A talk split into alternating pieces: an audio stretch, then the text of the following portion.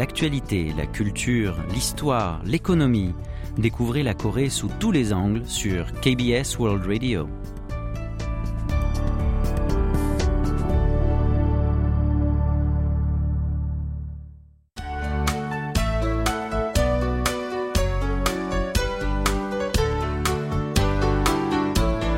Séoul au jour le jour.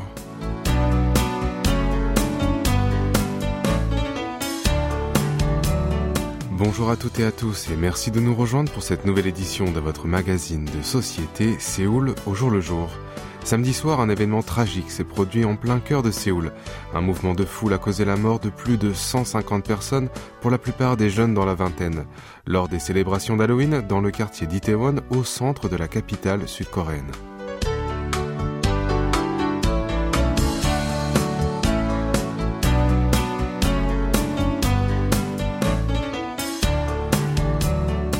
Fête d'Halloween se célèbre normalement le 31 octobre, mais les rues d'Itaewon, un quartier connu pour sa vie nocturne animée, étaient plongées dans une ambiance festive dès vendredi soir. En effet, beaucoup de jeunes attendaient avec impatience ces festivités qui se déroulaient pour la première fois depuis la levée des mesures de distanciation sociale contre le Covid-19. Quelques 100 000 personnes étaient attendues dans le quartier d'Itaewon chaque jour au cours du week-end. La police avait renforcé ses effectifs présents sur place pour assurer l'ordre et parer à d'éventuels incidents. Alors, comment un drame d'une telle ampleur a pu se produire malgré les préparations et les efforts déployés? D'abord, il faut noter que l'accident a eu lieu dans une ruelle escarpée, large de 4 mètres et longue de 40 mètres. Cette ruelle, qui se trouve à côté de l'hôtel Hamilton, près de la station de métro d'Itaewon, abrite plusieurs clubs et bars populaires et est toujours bondée de visiteurs. Vers 22 heures, au pic de la soirée, une immense foule a déferlé dans cette rue étroite en pente raide. Les gens ont continué à affluer, alors que certains qui se trouvaient en bas ont chuté au sol. Ils se sont affalés sur ces derniers par un effet domino.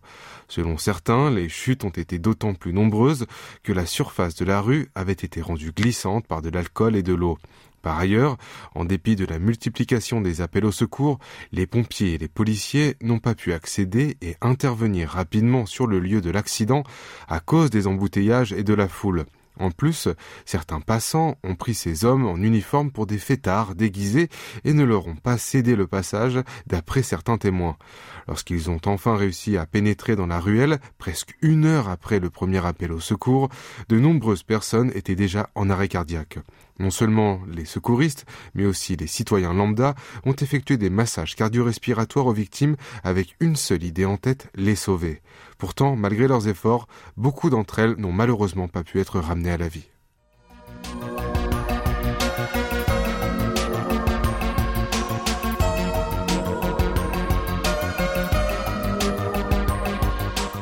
Au lendemain de la tragédie, de nombreux citoyens ont voulu exprimer leur sympathie envers les victimes d'une manière ou d'une autre. Certains ont écrit des messages sur les réseaux sociaux. D'autres se sont rendus sur le lieu de l'accident pour déposer des fleurs en leur mémoire et se recueillir. Comme cette petite ruelle en pente à Itaewon était fermée au public depuis le drame, des gerbes de fleurs accompagnées d'un petit mot ont été laissées soit devant le cordon de police à l'entrée de la rue, soit devant la sortie numéro 1 du métro d'Itaewon. Un homme d'une soixantaine d'années a déposé un bouquet de chrysanthèmes avec un message dans lequel il a écrit J'espère que vous êtes maintenant dans un meilleur monde et que vous y réalisez tous les rêves que vous n'avez pas pu réaliser dans ce monde. Cet habitant du quartier a appris la nouvelle alors qu'il voyageait en province. Au début, il croyait qu'il n'y avait rien de grave. En voyant le nombre de victimes plus tard, il ne pouvait pas en croire ses yeux. Tellement choqué, il a interrompu son voyage et pris le premier train venu au petit matin pour se rendre sur les lieux du drame. Ça m'a beaucoup attristé de voir des jeunes comme moi perdre la vie, a dit un trentenaire du nom de Kim, venu également déposer des fleurs sur place. Il a ajouté je comprends tout à fait qu'ils aient voulu s'amuser un peu à l'occasion d'Halloween, après cette longue et difficile période du Covid-19. Une habitante qui s'appelle O s'est dite stupéfaite par le drame qui avait fait d'autant de jeunes victimes en plein cœur de Séoul. Pour elle, il est temps de se recueillir calmement plutôt que de rejeter la faute sur qui que ce soit. Enfin, un commerçant soixantenaire qui a passé toute sa vie à Itaewon a affirmé n'avoir jamais vu un tel drame dans son quartier avant d'ajouter, au bord des larmes, personne ne mérite de mourir dans de telles conditions. Et avant de faire une pause musicale, nous tenons à présenter nous aussi nos sincères condoléances aux familles des victimes et nous leur exprimons toute notre compassion. Maintenant, nous vous proposons d'écouter une chanson de Jaolim, Willow ou Consolation.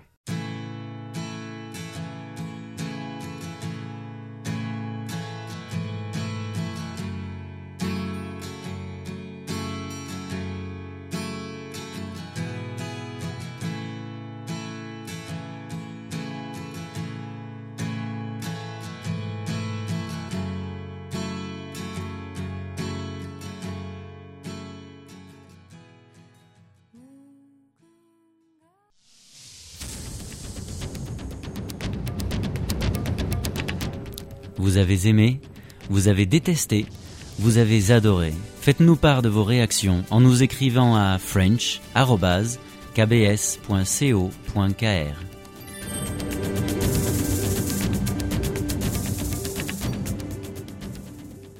Bienvenue si vous venez de nous rejoindre, vous écoutez Séoul au jour le jour en compagnie de Franck Atlani ce lundi 31 octobre. Mardi 26 octobre, au matin, des centaines de pompiers étaient rassemblés devant l'immeuble L-City dans le quartier de Haeundae à Busan, ville portuaire du sud-est de la Corée du Sud. Des badauds s'attroupaient et se demandaient ce qu'il se passait. Ces combattants du feu étaient en effet réunis pour participer à une course un peu particulière, puisqu'elle consistait à grimper le plus rapidement possible les escaliers de ce gratte-ciel de 101 étages et de 411 mètres de haut. Il s'agit du deuxième immeuble le plus haut du pays après la Lotte World Tower de Séoul, haute de 555 mètres. Organisée par le Centre de gestion des incendies et des catastrophes de Busan, cette compétition, une première en Corée du Sud, a réuni 670 pompiers du pays tout entier. Ils pouvaient concourir en deux catégories, soit en tenue de feu complète, soit en tenue simplifiée. Les participants de la première catégorie devaient gravir plus de 2700 escaliers en tenue de feu avec un casque, un appareil respiratoire et une lance à incendie. Le tout pesait 20 kilos, soit le poids d'un enfant de 6 ans. Comme il s'agit d'une course chronométrée, les participants partaient chacun leur tour. Pas besoin de se bousculer dans les escaliers.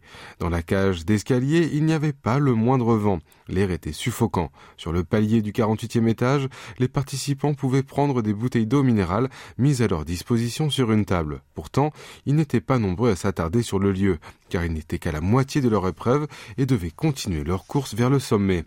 C'est Yoon Baul qui a remporté la compétition dans la catégorie tenue de feu complète en faisant preuve d'une force physique et mentale exceptionnelle. Ce jeune pompier venu de Changju, de la province de Chungcheong du Nord, a terminé la course en 23 minutes et 48 secondes. Le record moyen des compétiteurs a été de 31 minutes et 25 secondes. Quant à la catégorie tenue simplifiée, le meilleur temps réalisé a été de 14 minutes et 57 secondes contre la moyenne de 20 minutes et 17 secondes. Fort du succès de cette première édition, le Centre de gestion des incendies et des catastrophes de Busan entend bien reconduire l'événement afin de promouvoir les aptitudes physiques, morales et mentales des combattants du feu.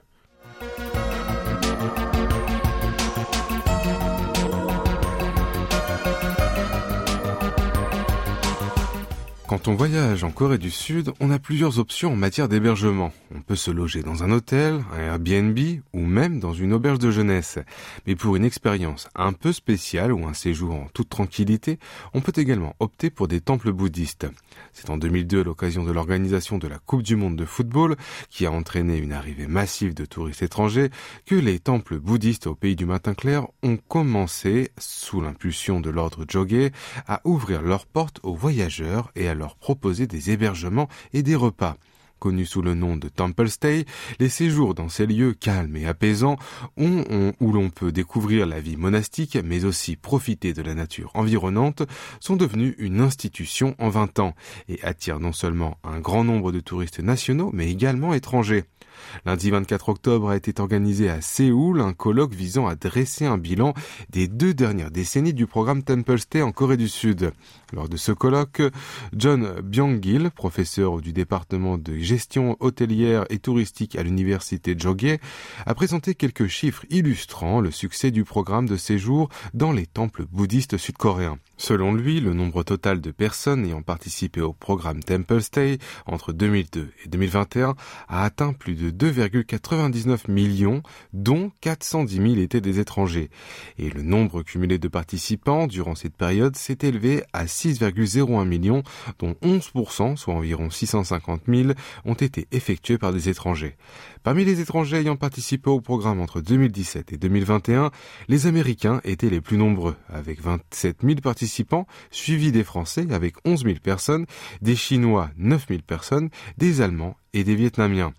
On peut donc constater la diversité des continents et des pays d'origine des participants. Ces voyageurs étrangers ont été invités à évaluer leur satisfaction sur une échelle de 7 points et ils ont donné une note moyenne de 6,33. Lors du lancement du programme en 2002, seulement 33 temples y participaient à travers le pays. Mais face au succès grandissant de ce programme, de plus en plus de temples ouvrent leurs portes et hébergent des voyageurs. Cette année, le nombre de ces établissements a atteint les 142. Par ailleurs, la valeur du Temple Stay coréen a été reconnue à l'échelle mondiale. En 2009, l'Organisation de coopération et de développement économique, l'OCDE, a cité ce programme dans son rapport sur l'impact de la culture sur le tourisme comme l'un des contenus culturels et touristiques les plus réussis au monde. Et si vous recherchez un peu de sérénité loin de l'agitation de la ville, laissez-vous tenter, vous aussi, par cette expérience unique. Mais à condition que vous ayez le courage de vous lever à 4 heures, voire même 3 heures du matin. Et pour notre deuxième pause musicale, voici une chanson interprétée par Hi Hai qui s'intitule Hansum ou Breath.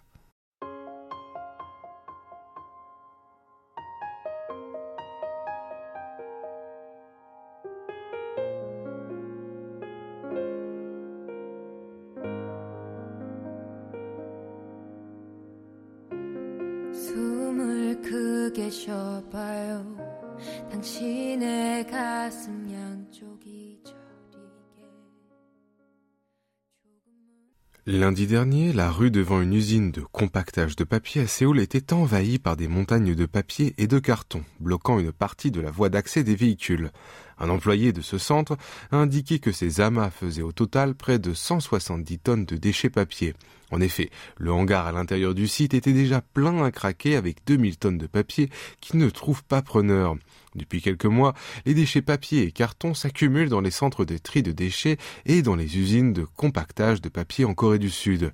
Les papiers et cartons jetés par les ménages sont collectés et traités par les centres de tri de déchets avant d'être envoyés à des entreprises de compactage de papier qui, à leur tour, les vendent à des fabricants de papier aussi bien dans le pays qu'à l'étranger. Mais aujourd'hui, la demande de papier est en train de baisser rapidement sur fond de récession généralisée. Par conséquent, les papeteries n'achètent plus les papiers recyclables et ceux-ci s'empilent dans les sites de traitement. Les stocks de vieux papiers dans les usines de compactage en Corée du Sud ont augmenté de 35% en un an pour atteindre 58 000 tonnes en septembre. Le même mois, dans les entrepôts des papeteries sud-coréennes, 150 000 tonnes de carton ondulé produits attendaient d'être vendus, contre 70 000 tonnes habituelles. Il est également difficile de trouver un exitoire sur le marché étranger qui est aussi saturé. Dans certains pays d'Europe, comme l'Allemagne et la Finlande, des usines de fabrication de papier sont à l'arrêt en raison du conflit en Ukraine. Du coup, les producteurs de papier recyclable cherchent à écouler leur surplus dans des pays étrangers.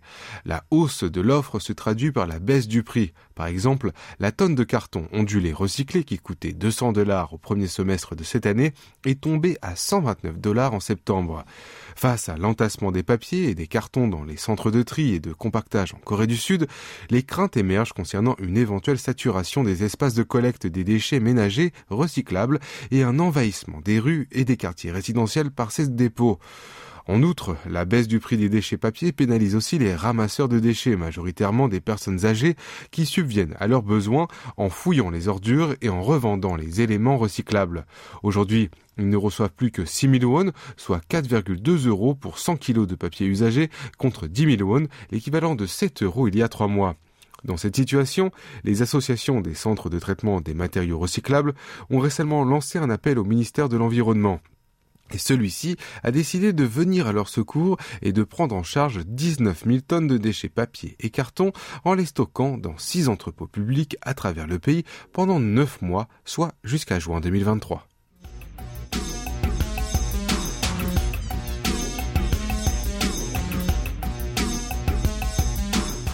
La Changhwa-dae, ou Maison Bleue, l'ancien palais présidentiel situé dans le quartier de Jonglo à Séoul, a ouvert ses portes au public le 10 mai dernier, le jour de l'investiture du président Yoon Suk-yeol, qui avait installé son bureau dans le quartier de Yongsan. Depuis, ce haut lieu symbolique accueille non seulement de nombreux visiteurs, mais aussi divers événements culturels. Par exemple, le 23 mai dernier, l'émission musicale de la KBS, Open Concert, s'est déroulée en direct dans son jardin, devant les 2000 spectateurs venus sur place.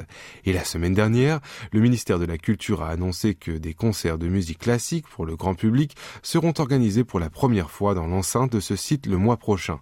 Ce sera le Yangbin Kwan, la maison d'accueil des invités de l'ancien palais présidentiel, qui se transformera en salle de concert. Ce bâtiment servait autrefois à accueillir des dirigeants et des dignitaires étrangers en offrant des dîners et des spectacles en guise de bienvenue. C'est dans ce lieu que seront organisés plusieurs concerts mettant en vedette de jeunes musiciens sud-coréens de grand talent. Initialement, quatre rendez-vous musicaux ont été programmés entre le 1er et le 11 novembre. Cependant, ceux du 1er et du 4 novembre viennent d'être annulés en raison du deuil national décrété par le gouvernement sud-coréen suite à l'accident tragique à Itaewon.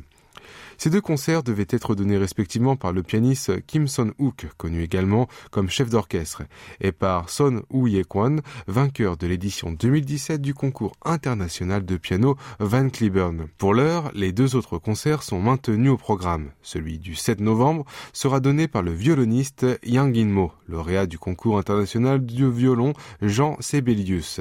Il interprétera des œuvres de Mozart et de Sibelius en compagnie du pianiste Park Sang-wook. Il sera suivi par l'Orchestre symphonique national de Corée qui jouera un divertimento de Mozart et le célèbre Libertango de Piazzolla. Et le 11 novembre, le pianiste Son Yol-hum offrira un récital composé d'œuvres de Kaputsin et de Hirtz. Elle est par ailleurs la directrice artistique du festival de musique de Des l'une des manifestations musicales les plus importantes du pays. Notez cependant que ces deux événements pourraient eux aussi être reportés ou annulés. Chaque concert se déroulera devant 100 spectateurs, dont 50 seront sélectionnés parmi les personnes de familles défavorisées, les personnes handicapées et les étudiants en art, et 50 autres seront tirés au sort parmi les inscrits sur le site de la billetterie Interpark.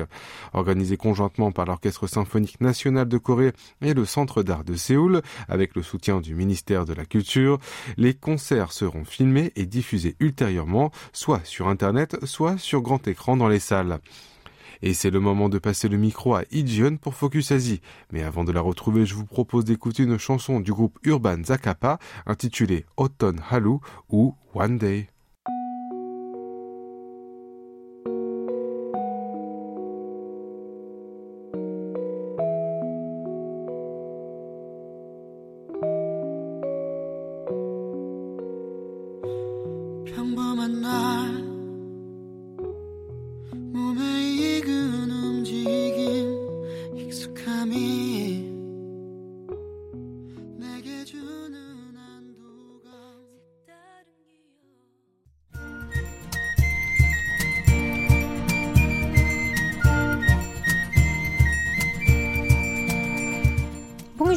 Bienvenue dans ce nouveau numéro de Focus Asie. Le drame d'Itaewon qui s'est produit samedi soir a fait couler aussi beaucoup d'encre dans l'Empire du Milieu.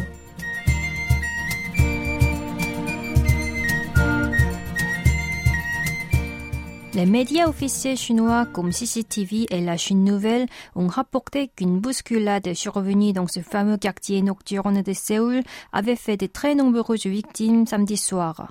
Ils ont annoncé également que parmi les morts se trouvait un de leurs ressortissants et l'ambassade de Chine en Corée du Sud avait présenté ses condoléances à sa famille.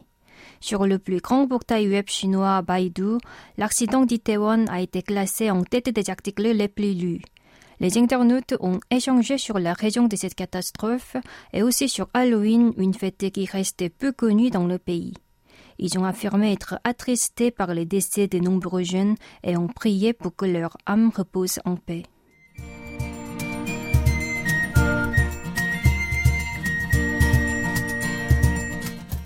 Les internautes japonais sont également bouleversés par la tragédie de la fête d'Halloween. C'est d'autant plus que le quartier d'Itaewon, le quartier où s'est produit ce terrible accident, est connu au Japon grâce à la série télévisée sud-coréenne Itaewon Class. La popularité était quand Remake Nippon a été diffusé cet été sur la chaîne TV Asahi. Le quotidien Asahi Shimbun a publié sur son site web une interview d'une japonaise qui a assisté à la scène du drame sur place. Certains internautes ont appelé à éviter de se rendre au quartier de Shibuya à Tokyo où une fête d'Halloween était prévue.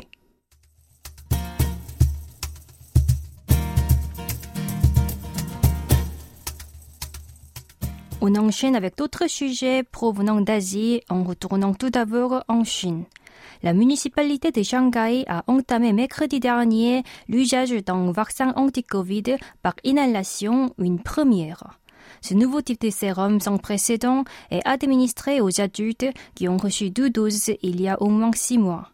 Après l'avoir inhalé dans un gobelet en plastique, il faut retenir son souffle pendant 5 secondes au minimum et il est conseillé de boire beaucoup d'eau après. L'inoculation ne doit pas s'effectuer à jeun. Selon le fabricant Kensino Biologique, une inhalation du sérum permet d'activer le système d'immunité contre le Covid-19. Le résultat des essais cliniques a été publié dans la revue The Lancet. Son efficacité n'a pas encore été prouvée par d'autres établissements officiels.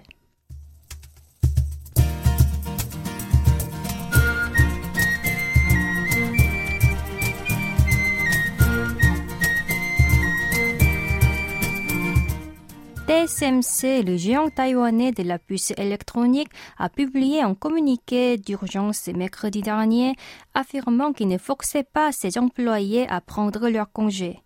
Selon le journal China Times, cette annonce a été faite pour dissiper l'inquiétude sur le ralentissement de ses activités. En fait, toujours plus tôt, son PDG Sisui a envoyé un mail aux salariés pour remercier leurs efforts pour l'entreprise. Malgré les circonstances politiques et économiques mondiales difficiles et les a incités à se ressourcer en profitant de leurs vacances. Ce message a été interprété par certains comme un signe que la société préparait un plan d'austérité le plus grand fabricant de puces au monde, a déclaré n'avoir aucun projet d'imposer des congés non payés et qui soutenait toujours l'équilibre entre la vie professionnelle et la vie privée de ses travailleurs.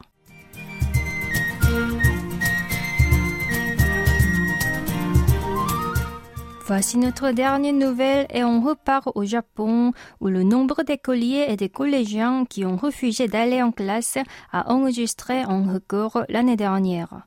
Il s'est élevé à près de 244 000, soit un bond de 24,9% sur un an. C'est ce que le ministère nippon de l'Éducation a annoncé la semaine dernière. Ce sont des élèves qui ne sont pas présents au cours pendant plus de 30 jours pour une raison autre que des problèmes de santé ou financiers. Le gouvernement a imputé ce phénomène en grande partie à la pandémie qui a rendu plus difficile l'adaptation à la vie scolaire des enfants en restreignant leurs activités sociales. D'après une enquête, la première raison de l'absentéisme était le sentiment de l'inertie et de l'angoisse évoqué par près de la moitié des interrogés. Vient ensuite le fait que l'école perturbe le rythme de la vie et les relations malaisantes avec les camarades.